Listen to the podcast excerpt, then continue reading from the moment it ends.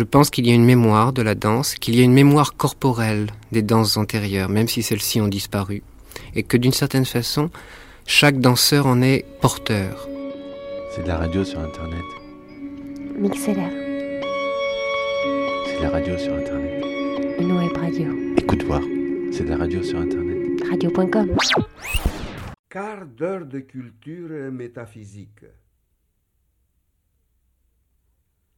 Allongé sur le vide, bien à plat sur la mort, idée tendue, la mort étendue au-dessus de la tête, la vie tenue de deux mains.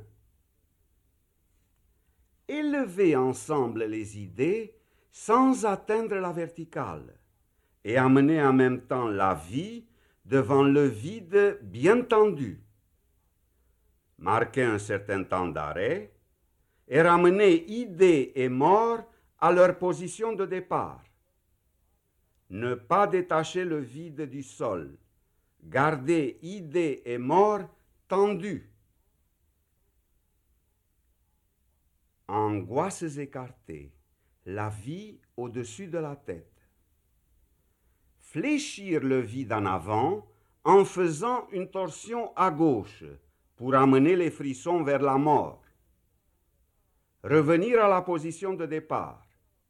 Conserver les angoisses tendues et rapprocher le plus possible la vie de la mort.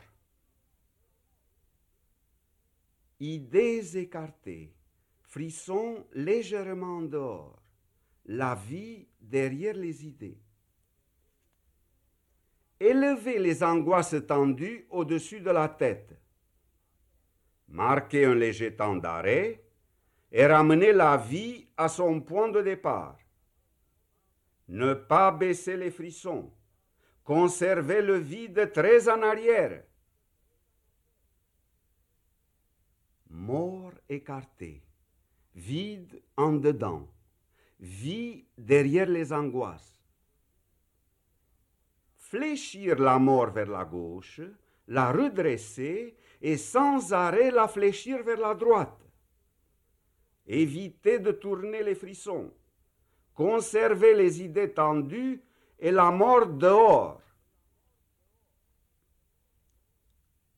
Coucher à plat sur la mort, la vie entre les idées. Détacher l'angoisse du sol en baissant la mort, en tirant les idées en arrière pour soulever les frissons, marquer un arrêt court et revenir à la position de départ. Ne pas détacher la vie de l'angoisse, garder le vide tendu. Debout, les angoisses jointes, vide tombant en souplesse de chaque côté de la mort. Sautiller en légèreté sur les frissons à la façon d'une balle qui rebondit. Laisser les angoisses souples. Ne pas se raidir. Toutes les idées décontractées. Vie des morts penchée en avant. Angoisse ramenée légèrement fléchie devant les idées. Respirez profondément dans le vide en rejetant vide et mort en arrière. En même temps, ouvrir la mort de chaque côté des idées, vie et angoisse en avant. Marquez un temps d'arrêt. Aspirez par le vide. Expirez en inspirant inspirer en expirant.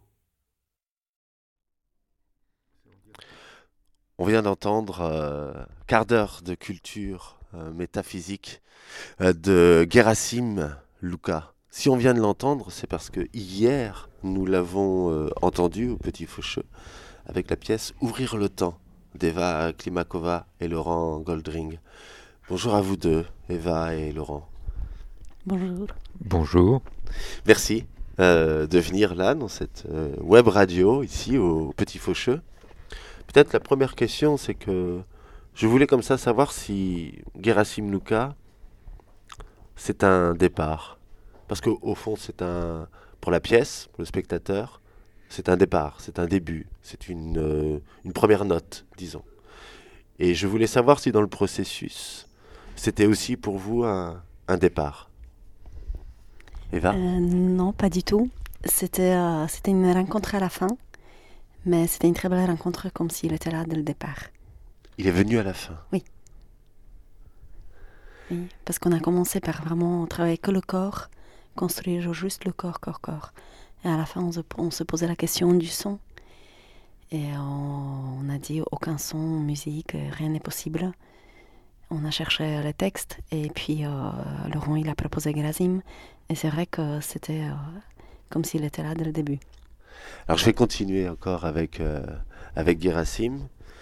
Parce que au, fur et à mesure, donc il est, il a sa voix, hein, euh, c'est lui qui le lit ensuite.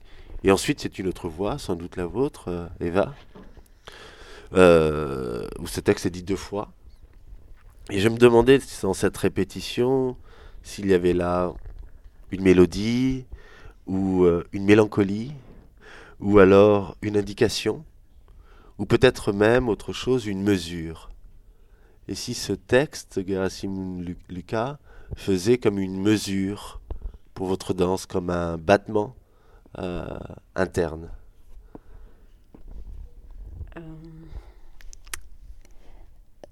Pas tout à fait. En fait, euh, c'est vrai qu'il est là, il revient, les mots se répètent. euh, donc, euh, aussi cette répétition de mots qu'on entend, qu'on entend avec différentes euh, poses, différentes postures, différentes images de corps, ça crée d'autres associations, d'autres choses. Mais euh, euh, moi, le corps, il est indépendant. Je, travaille vraiment le corps, le ton du corps, plutôt la musicalité euh, du corps, plutôt comme si c'était une, composition musicale pour moi, plus que le rapport avec le texte. Donc j'essaie de dissocier les deux choses, même si je suis consciente qu'il est là et euh, j'écoute les mots. Mais euh, moi, je tiens plutôt un travail plutôt musical, euh, du vraiment juste du rythme, rythme juste du corps.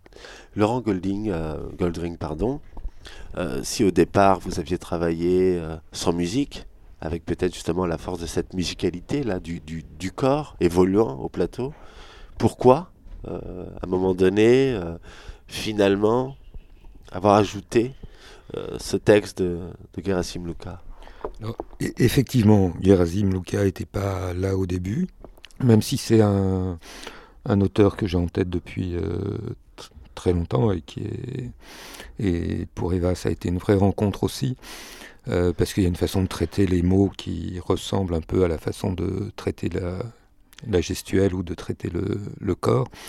Euh, Disons, il y, a, plusieurs strates. Euh, il y a une première strate qui est que euh, le travail est, d'abord un travail d'image, un travail de filmage, que ce travail de filmage donne un autre, euh, donne deux choses, donne d'une part les chorégraphies et d'autre part un objet plastique qui sous forme de boucle, de, de boucle, et que ces boucles, j'ai pris l'habitude de deux choses, c'est d'une part de les réduire à des moments, euh, sans développer sur d'autres postures, sans, en, en recentrant à chaque fois sur un moment particulier.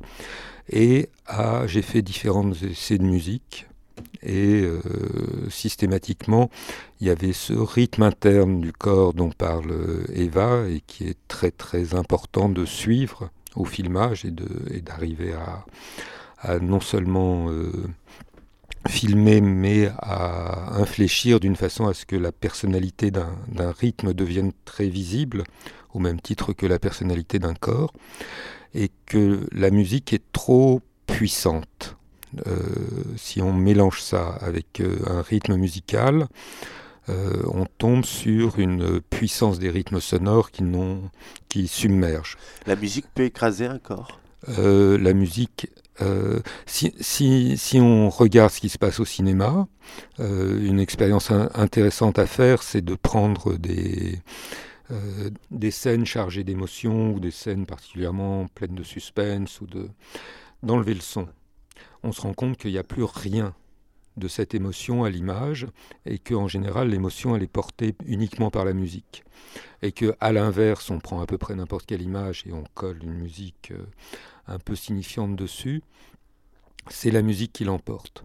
Donc il y a quelque chose dans cette épaisseur de strate qu'il y a dans tout spectacle où il y a euh, euh, la gestuelle, éventuellement du texte, de la lumière, du son, de la musique, qui fait que euh, il n'est pas sûr que, le pudding soit la meilleure façon de voir chacun des éléments.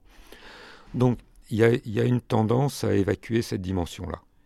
Euh, par contre, il y a quelque chose de contradictoire, et là on était assez, d'accord l'un et l'autre, il y a quelque chose d'assez contradictoire dans le fait de faire un spectacle où il y a un contrat implicite avec le spectateur dans le silence absolu, tout simplement parce que le silence induit au niveau du corps même du spectateur euh, quelque chose qui est de l'ordre d'une grande contrainte, où le moindre...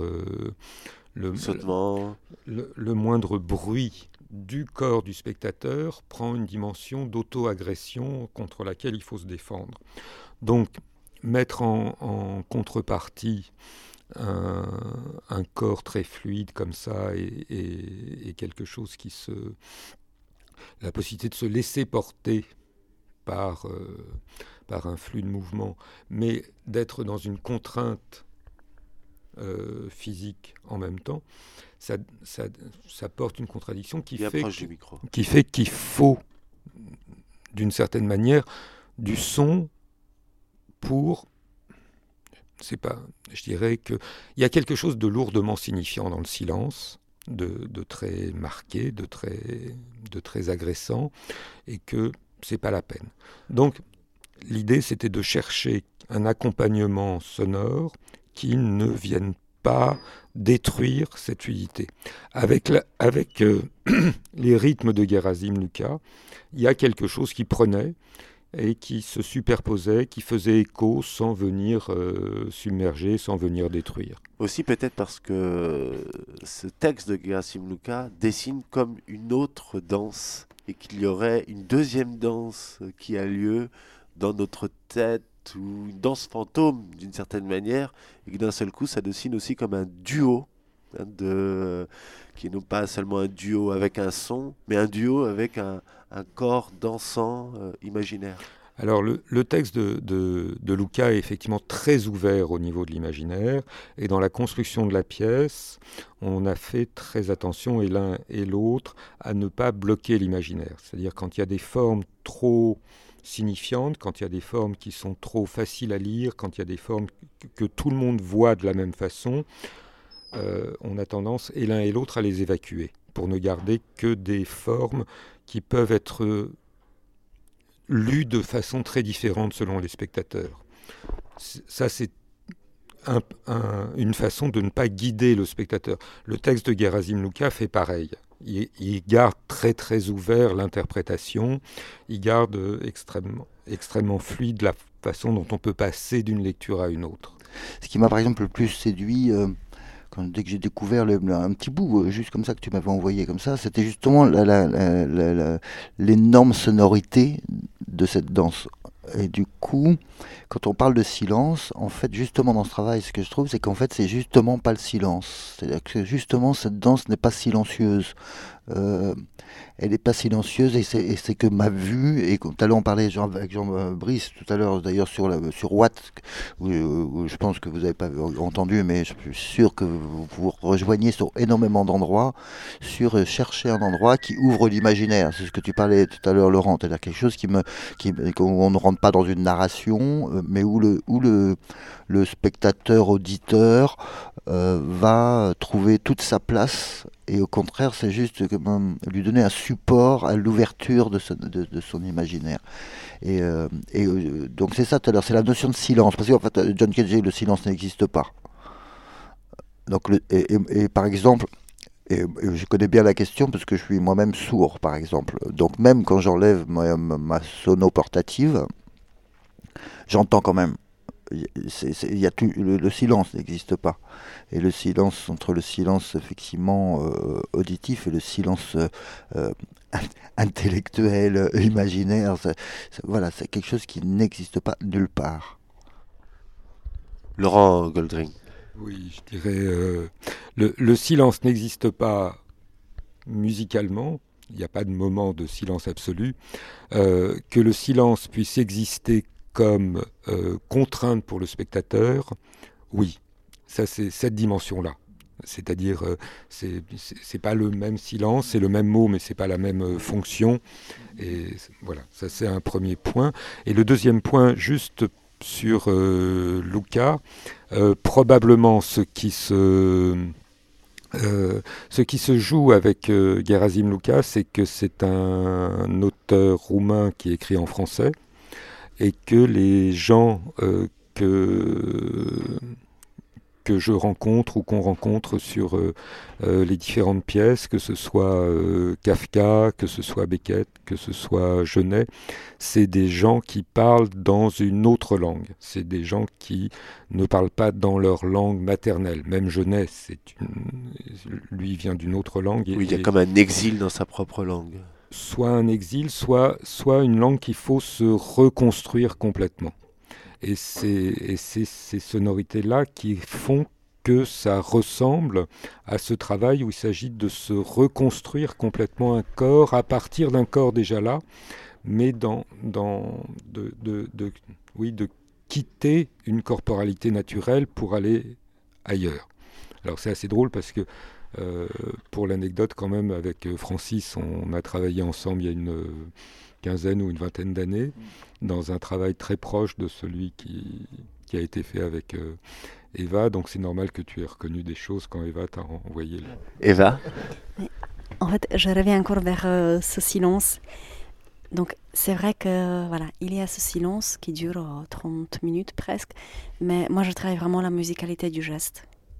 Que à la fois il y a cette précision plastique du corps, on crée une image avec la plasticité du corps, mais moi je suis tout le temps, tout le temps à l'écoute euh, le plus fine de, vraiment de la musicalité du geste, du musicalité du poids, et j'essaie de créer le rythme comme ça.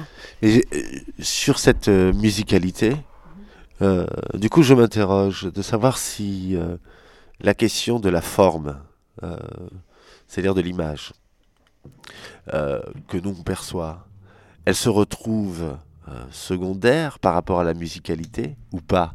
Comment se joue dans ce rapport entre la vie des formes finalement et euh, l'image de, ces formes? Comment se joue l'équilibre là? Euh, bah, Je suis tout le temps, chaque instant, à l'écoute des deux, à la fois de la précision de l'image et à la fois du rythme juste, du rythme, rythme juste du corps qui crée la musique.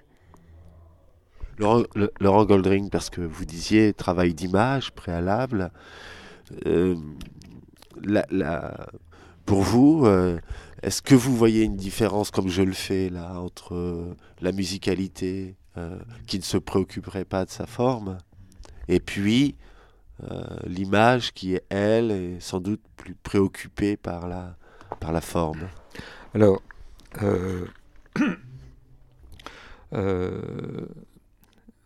si je reviens au, début de, euh, à l'origine de mon travail d'image, c'est une, une réflexion là-dessus, puisque c'est euh, euh, un moment passé de la photo à la vidéo, un moment passé de l'image fixe à l'image qui bouge, et à la suite d'une réflexion justement sur ce lien entre image et mouvement.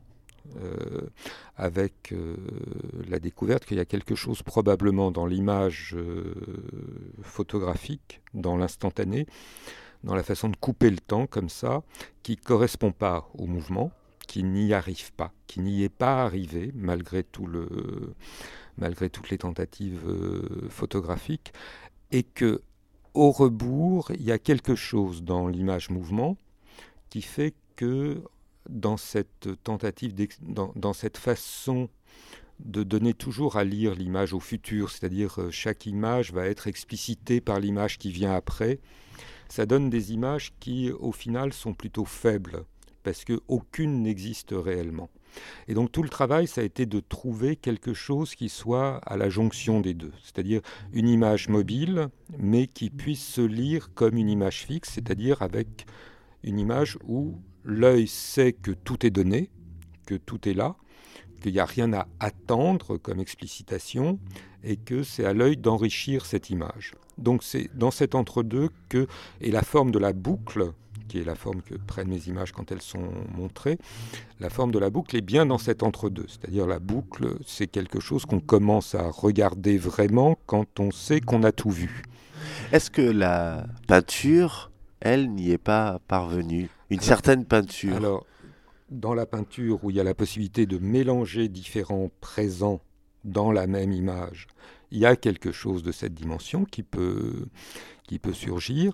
Il y a eu quelque chose euh, au moment de la naissance du cinéma avec la chronophotographie, Marais, des gens comme ça, qui mélangeaient différents temps dans la même image qui était de cet ordre-là.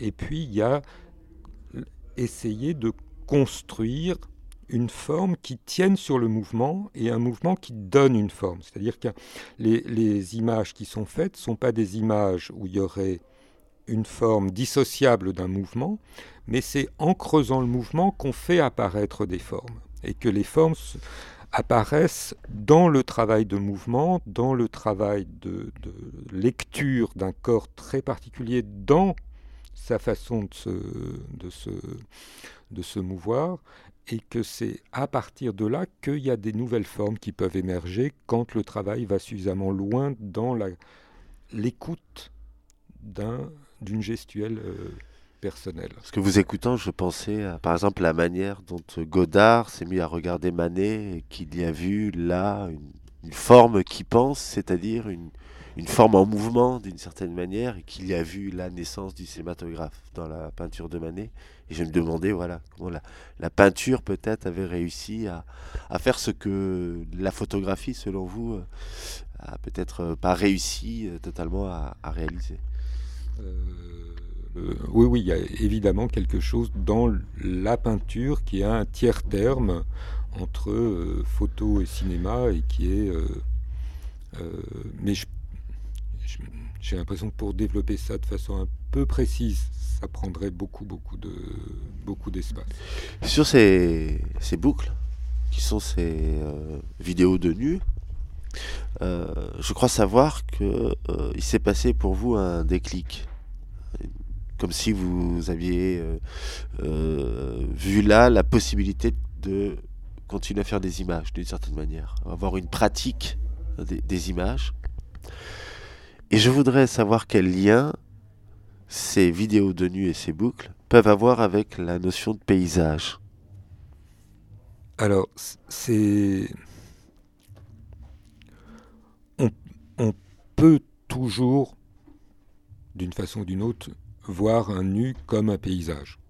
On, peut, s'il est un tout petit peu euh, traité, enfin il y a des façons de traiter le nu comme, comme un paysage. Comme on, on pourrait voir le spectacle d'hier comme un paysage. Alors, euh, pour le spectacle de hier, oui, qui n'est pas nu, qui est avec bras et jambes nus. En fait, avant-bras et, euh, et la jambe nue en dessous du genou. Et c'est ces quatre membres qui performent et qui font effectivement euh, à la fois un corps, des corps, quelque chose qu'on peut éventuellement voir comme un paysage. Ça, je dirais, c'est la liberté du spectateur. C'est pas dans l'intention de faire paysage, c'est pas dans l'intention de provoquer un regard particulier. Au contraire, c'est d'émettre les images qu'on vient imposer aux, spectateurs et rouvrir en permanence justement cette ambiguïté entre paysage et, nu. Pour les boucles, c'est pareil. Il n'y a pas de, euh, il a pas d'intention de faire paysage. Il y a eu l'intention, l'intention claire, c'était de poser les questions au niveau de ce que voulait dire la représentation aujourd'hui, qu'est-ce que ça veut dire faire une image aujourd'hui, et s'attaquer au, à la question du nu, c'était une des façons de s'attaquer à une forme historique lourde où euh, on prétendait que tout avait été vu, tout avait été fait, tout était déjà là et qu'on pouvait juste jouer avec les codes et que c'était et que voilà, on, ne pouvait pas continuer à représenter et c'était tester cette idée qui fonctionne aussi comme un interdit, tester cet interdit et montrer que en fait euh, le, la question de la représentation du corps est même toujours aussi fraîche et toujours aussi nouvelle et qu'on peut toujours découvrir autant, qu'il y a un excès du corps par rapport au code qui fait qu'il reste toujours aussi euh, le et il y a un autre travail aujourd'hui sur le paysage qui se fait avec les mêmes attendus, comme il y a eu un même travail sur le portrait, donc sur, sur des formes lourdes de la, de la représentation, mais le paysage est traité comme un paysage, le nu est traité comme le nu et le portrait est traité comme le portrait. Simplement à chaque fois voir comment on peut déplacer complètement les choses. Il y a euh, dans un article euh, très beau de Gérard Mayen à propos de, ce spectacle, euh, il relève quelque chose qui m'a frappé, c'est qu'il y a effectivement, c'est ce qu'il explique, un, un, principe de déliaison dans votre danse. C'est-à-dire chaque membre a une forme d'autonomie et les choses se jouent beaucoup au niveau des, articulations, les coudes et les genoux. Hein, on sent que beaucoup se joue là. Et donc il y a une forme d'autonomie et en même temps, il y a un continuum, il y a un flux. C'est extrêmement euh, fluide. Et ça, c'est tout de même euh, assez étrange. Peut-être que c'est cette euh, contradiction entre quelque chose de très délié et pourtant pris dans un flux. Je me demande si ce n'est pas cela qui fait que apparaît quelque chose du peuplé, c'est-à-dire du, du plusieurs corps, d'une foule de corps. Eva En fait, le mouvement, il est construit quand même sur euh, deux choses, c'est tenir et lâcher. Parce que je suis tout le temps en train de soit tenir des positions assez difficiles et à la fois lâcher, lâcher pour euh, chercher cette qualité euh, très souple, très détendue et même un peu, comment dire, laxe. Un corps qui est un peu laxe, qui est un peu euh, liquide, fluide, désarticulé. Mm, voilà, donc il y a toujours ce jeu entre tenir, tenir un, un déséquilibre, et puis lâcher. Et le tenir, c'est tenir par exemple les pliures et lâcher les membres. Euh, oui, voilà, il faut toujours tenir quelque part et puis lâcher euh, dans un autre bout. Donc en fait, ça, ça, morcelle le corps, ça morcelle même le cerveau, qu'il y a une, une, moitié du cerveau qui, qui doit tenir une position extrêmement difficile ou déséquilibrée. Et puis, euh, deuxième moitié du cerveau qui cherche tout le temps à lâcher, lâcher, lâcher, lâcher, lâcher. Et euh, donc, désarticuler ou articuler, fluidifier le mouvement. Parce et, que le... ouais, il y a encore une chose, pardon, ouais, qu'à la fois, c'est très, très précis euh, au niveau plastique. Le dessin plastique, il est extrêmement précis. Et à la fois, le mouvement, ouais, c'est vrai qu'il est assez flottant, assez euh, décoordonné. on a assez d'impression. Donc c'est plein de contradictions. Hein. Mais cette impression-là, ce, ce, résultat de à la fois délié et, et, et, du flux, bon là on rejoint typiquement ce que vous venez d'expliquer, hein, Laurent, sur cette euh, tentative euh, de tenir à la fois euh, l'image et l'image mouvement, enfin voilà, de, de, voir quelque chose du photographique, de l'image fixe, et puis en même temps pris dans un mouvement. Et c'est effectivement ce à quoi on assiste, voyant à ce spectacle. C'est pour ça que cette remarque de Gérard était assez belle. Et euh, Laurent Évrard, euh, qui euh, dirige cette librairie, le livre qu'on a entendu tout à l'heure et qu'on réécoutera plus tard, il, il, a arrêté de fumer depuis peu. Et alors il me disait ceci, il me disait, il s'est aperçu que, euh, fait la cigarette pouvait tenir un corps. Que le corps pouvait être tenu par cette cigarette qu'on tient. C'est pas nous qui tenons la cigarette, mais c'est la cigarette qui tient le corps. Et donc, euh, je pense à cela parce que j'ai l'impression, ou c'est tout ce qu'il m'a donné, c'est que comme si le corps, ces équilibres que vous nous donnez à voir, étaient tenus en fait par des genoux ou des coudes. C'est comme si c'était le coude ou le genou, ces articulations-là, qui tenaient la totalité du corps. Eva? Euh, ben, je tiens grâce aux appuis, mais c'est vrai qu'il y a cette articulation autour de coups de genoux qui crée, je pense, cette image de, plusieurs corps, de, où que on ne sait pas lire euh, comment le corps, comment il fonctionne, comment il est euh, euh, articulé, comment il est ajusté. Laurent Golding, dans vos boucles nues, j'en ai vu quelques-unes, mais je crois que le coude, les genoux, enfin ces articulations-là, elles, sont souvent présentes.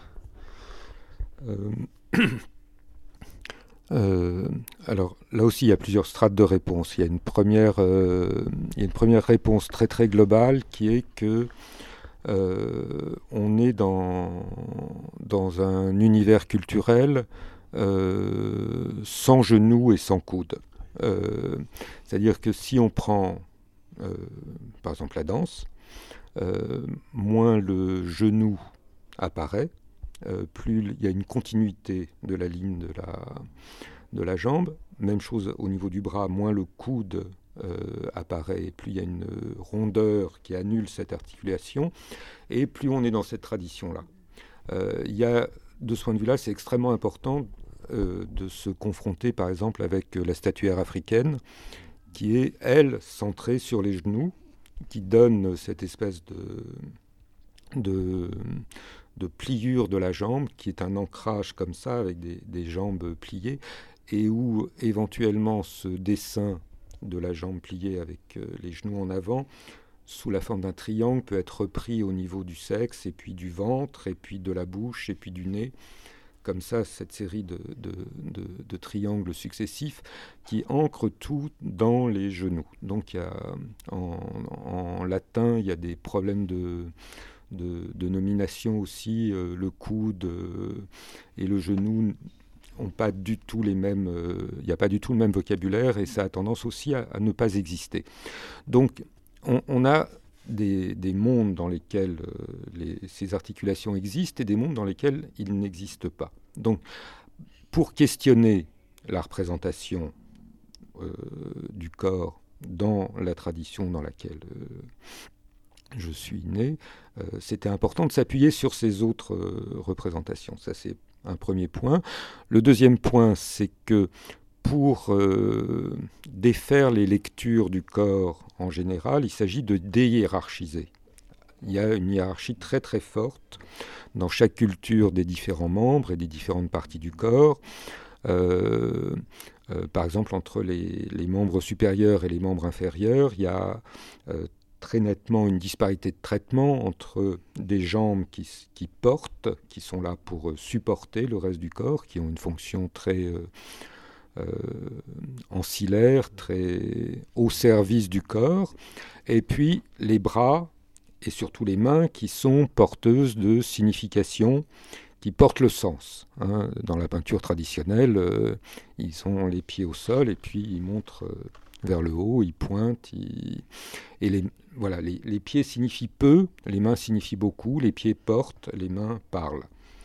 Euh, il s'agit de défaire ces, hiérarchies. une fois qu'on défait ces hiérarchies, on peut se rendre compte que anatomiquement, un bras, une jambe sont extrêmement proches. Un coude, un genou, euh, des fesses et les épaules. Euh, et donc, c'est un principe pour relire le corps et pour euh, désapprendre ces hiérarchies qui viennent plaquer des images de bras, de jambes, de fesses, d'épaules, tout ça. Et c'est comme ça que c'est comme ça que la main peut rejoindre le pied, par exemple. Exactement, ou que le coude peut rejoindre le genou et que le voilà, ça c'est ça c'est une deuxième strate de construction. Une troisième strate de construction, ça a été cette proposition de travailler avec juste les avant-bras les coudes, les genoux, les, les, jambes. Donc, et une, euh, une des choses qu'on a, qu'on a appris au fur et à mesure et que j'ai appris au fur et à mesure des différentes collaborations, c'est de ne pas forcément porter un discours commun, de ne pas vouloir à tout prix prétendre qu'on fait la même chose. On, on, travaille ensemble sur un objet où on est tous les deux présents au même titre, mais où on ne sait pas forcément si on fait la même chose que, que l'autre. Et par exemple, je pense que je fais Euh, en, chorégraphant cette pièce, je fais un quatuor et Eva fait un solo. Euh, puisque moi je travaille avec ces quatre euh, morceaux, Eva travaille avec l'entièreté du corps. On fait exactement la même chose, mais, mais pas avec le même nombre de performeurs. Sur la manière d'aborder la dissociation des membres, en fait, le, danseur va être obligé toujours de travailler en fait, sur une totalité. Euh, parce qu'autrement il, parce qu'autrement il tombe déjà. Et après c'est justement dans cette totalité comment il arrive à avoir une perception différente de différents membres. Euh, mais il faut qu'il soit extrêmement centré pour pouvoir se le permettre. Euh, autrement, il peut pas, il peut pas se le permettre. Autrement, il, arrive en blocage, si tu veux. Et euh, c'est ce qu'on me disait tout à l'heure avec Jean-Brice aussi sur une pratique de souffle continu en musique, où en fait c'est dans le relâchement, et ça tu parlais vraiment, c'est dans le relâchement et dans une perception extrêmement centrée euh, qu'on va pouvoir travailler euh, l'infiniment petit qui va devenir infiniment grand en, sur cette perception des articulations. La, pièce se termine sur un, sur un équilibre. Il est, magnifique cet équilibre, quand même. Il reste en suspension comme ça, et d'un seul coup, le corps reprend justement cette, cette vision totale avec ses membres qui sont aux extrêmes comme ça. Je l'ai trouvé. Euh, voilà, c'est-à-dire qu'il termine sur un équilibre, mais le corps totalement déplié, en étoile, tenu que sur un pied. Euh, techniquement, c'est béton, je peux le dire. parce que après avoir été toujours dans un mouvement continu, parce qu'elle est dans un mouvement perpétuel, euh, finalement toujours qu'une circulation comme ça, parce que d'un seul coup, slack, mm. posé euh, sur un seul pied en équilibre, mm. quelque chose qui juste s'installe jusqu'à la de lumière, c'est magnifique et, et c'est pas une masse à faire, ça. Mais ce, ce corps qui se termine comme ça, il se termine comme ça là où euh, on le voit toujours comme commençant comme cela, finalement. Euh, ce corps en étoile, ce corps debout, c'est comme ça qu'on le voit toujours en commençant. Là, il se termine euh, comme cela. Ça m'a assez frappé de voir qu'au fond, c'était non pas quelque chose qui était déjà gagné, le corps vertical, mais quelque chose à conquérir, quelque chose à venir. Après, euh, j'adore euh, que ce solo pendant 36 minutes, euh, je suis jamais debout. Je suis dans un espace de 2 mètres carrés. Je suis jamais debout. Je suis tout le temps pliée, dépliée avec ces différentes membres. Mais voilà, à la fin, en fait, je tiens ce cet équilibre, mais je flotte. Je suis encore dans le flottement. Donc, ce flottement continue. Oui, pas dans le blocage. Non, oui, voilà, oui, oui. C'est... Sa beauté, c'est qu'en fait, il est suspendu. Il flotte, il, il est suspendu. Hmm. Merci beaucoup, euh, Eva. Merci beaucoup, Laurent. Laurent, juste une dernière chose. Vous avez un livre euh, sous les yeux.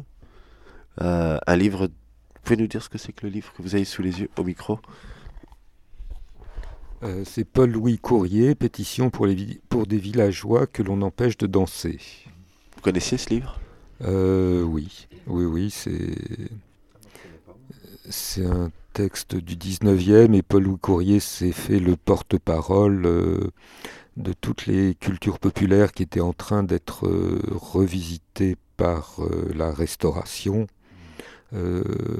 avec le souvenir cuisant de la Révolution juste derrière. Et donc ça a été une grande période de reprise en main de toutes les expressions populaires euh, quelle qu'elle soit, dont euh, tout ce qui pouvait se faire au niveau des fêtes villageoises et, des, et de la présence euh, du peuple dans les églises, avec un nouveau rigorisme qui s'installe. Et c'est quelqu'un qui a une très très belle langue. C'est à cette époque-là qu'on a perdu la danse? C'est à cette époque-là qu'on a perdu un certain type de sociabilité et de, et de, et, de danse. C'est pas moi qui l'ai apporté, hein, le texte. je tiens à le préciser. je le trouve sous, sous, sous, les yeux. On me demande de commenter. Il s'avère que, effectivement, je l'ai, je l'ai déjà rencontré, mais c'est pur hasard. Il n'y a, y a, y a, pas vraiment de rapport hein, avec. Euh, Merci beaucoup à vous deux. Merci Laurent Goldrin. Merci euh, Eva. Merci à toi. C'était donc euh, le spectacle d'Eva Klimakova et de Laurent Goldring, Ouvrir le temps au festival. Écoute, voir.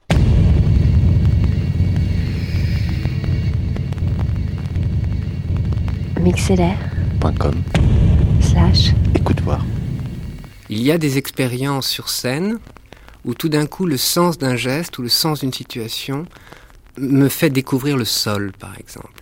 La sensation que je ne touche pas le sol, que je ne toucherai jamais le sol. C'est cette sensation qu'en fait, même en étant au plus près de ce que mon corps peut faire, il y a encore un point de réalité qui s'échappe et qui n'est pas là. Et c'est pas du tout l'image du danseur classique ou de la danseuse classique qui touche d'une pointe le sol pour, euh, pour l'évacuer. Pas du tout. C'est au contraire, plus on s'enfonce d'une certaine manière, plus on, on, est planté sur le sol, plus d'une certaine manière il se dérobe. Mais ce qui est aussi miraculeux, c'est que malgré tout, ça ne fout pas le camp. C'est pas totalement le vide. C'est jamais complètement le vide. Il y a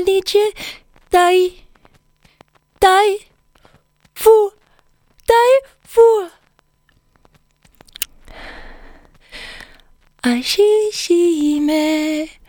Ashime, ashime, ashimi, anye, shi, aime, shi, mie, meme. Dieu, Dieu. Attends, Ju. Emma, Emma, va. Dis, je juste bu. Oh, va t'aider des ba ba ba ba ba ba ba ba ba ba ba ba ba ba ba ba ba ba ba taï taï taï C'est de la radio sur internet.